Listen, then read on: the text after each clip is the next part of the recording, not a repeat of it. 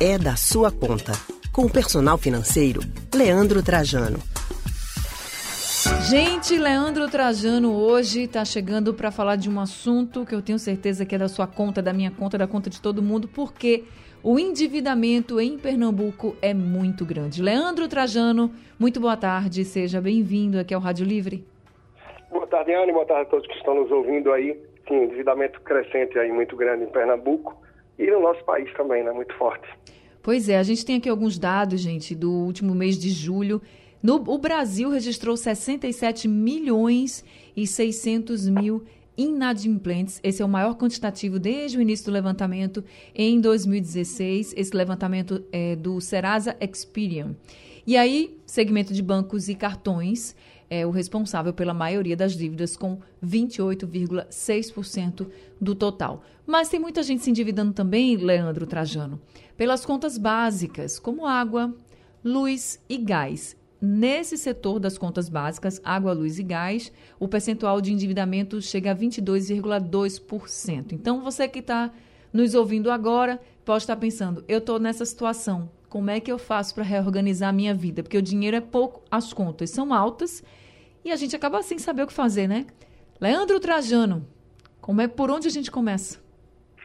É, Anny, o cartão de crédito segue sim. Eu não posso nem dizer que ele é o vilão. Na verdade, a forma que muita gente usa o cartão de crédito é que termina puxando a própria corda, se colocando na forca.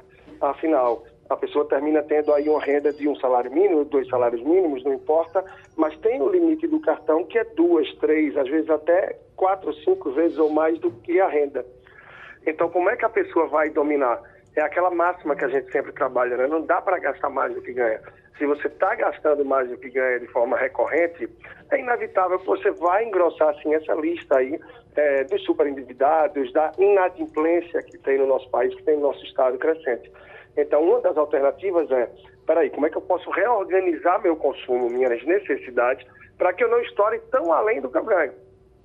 e que talvez eu não priorize, né? Realmente, é a ideia, né? Não priorizar o cartão de crédito no dia a dia, ou seja, usar tudo o cartão de crédito, porque se você tem acesso a um cartão, a renda, um gasto, na verdade, né? a possibilidade de gasto muito maior do que sua renda, sim ou sim, você vai estar queimando uma reserva que tem, se endividando ou precisando se desfazer de bens que tem para honrar tudo isso.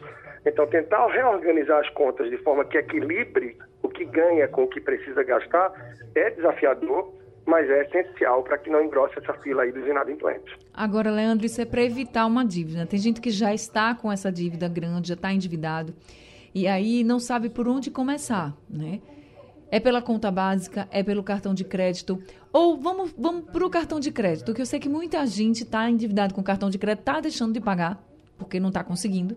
E aí não vai ficar sem uma luz, não vai ficar sem água, mas aí vai deixar de, de pagar o cartão de crédito. Nesse caso, por onde essa pessoa deve começar, por exemplo, para fazer uma renegociação da dívida? O que, é que ela pode observar nesses casos, na proposta, para decidir se vai ou não aceitar a proposta aí do banco? As boas oportunidades são esses feirões que tem aí de renegociação de dívida. O PROCON oferece, muitas vezes convocando junto aí, por exemplo, a companhia de água, a Compesa, a de energia elétrica, a CELP, e muitas operadoras também que por vezes terminam estando envolvidas aí de serviços e até também de crédito, sejam bancos, instituições financeiras ou de cartão.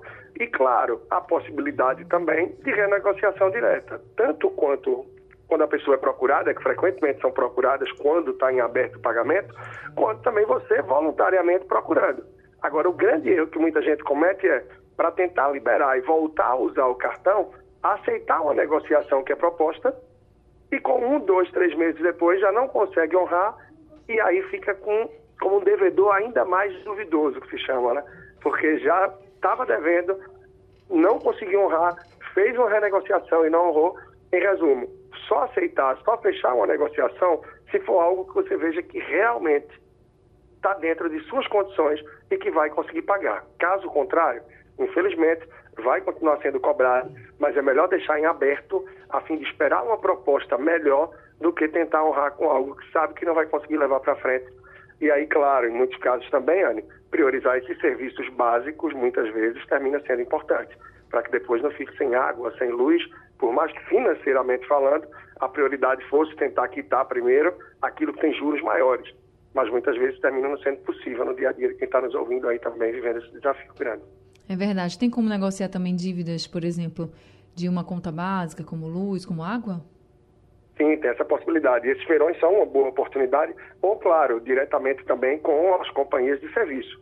Agora, esses serviços que o próprio PROCON traz, muitas vezes, são bem interessantes, porque é o momento que ele junta já essas empresas que querem, têm o interesse de propor é, condições que viabilizem aí a manutenção do serviço para o consumidor que está com ele em atraso de alguma maneira. Então, é bem possível sim, e muitas vezes as condições são bem atrativas, né? Para um prazo mais longo, de alguma forma, que consiga até uma anistia aí de juros, de multa, para tentar facilitar e o consumidor conseguir voltar, o cidadão estar tá novamente com esses serviços aí no seu dia a dia. É, gente, está difícil, está difícil para todo mundo, né? Leandro Trajano, obrigada por conversar com a gente mais uma semana trazendo o seu olhar, as suas orientações aqui para quem mais precisa, viu? Obrigada e até semana que vem. Tá bem, Ana. Um grande abraço para você, todos que estão aí nos estudos, quem está nos ouvindo e pode acompanhar sempre mais é, lá no Instagram Personal Financeiro e a partir do nosso podcast também aqui na rádio, né? Só aí no site da Rádio Jornal, que tem nosso podcast com muito conteúdo aí do É da Sua Conta. Um grande abraço. É isso mesmo, gente. Vocês podem olhar lá na internet também, no site da Rádio Jornal. Vocês vão ver o podcast da sua conta e tem as orientações Leandro. A gente acabou de conversar com Leandro Trajano, que é personal financeiro e toda semana está aqui com a gente.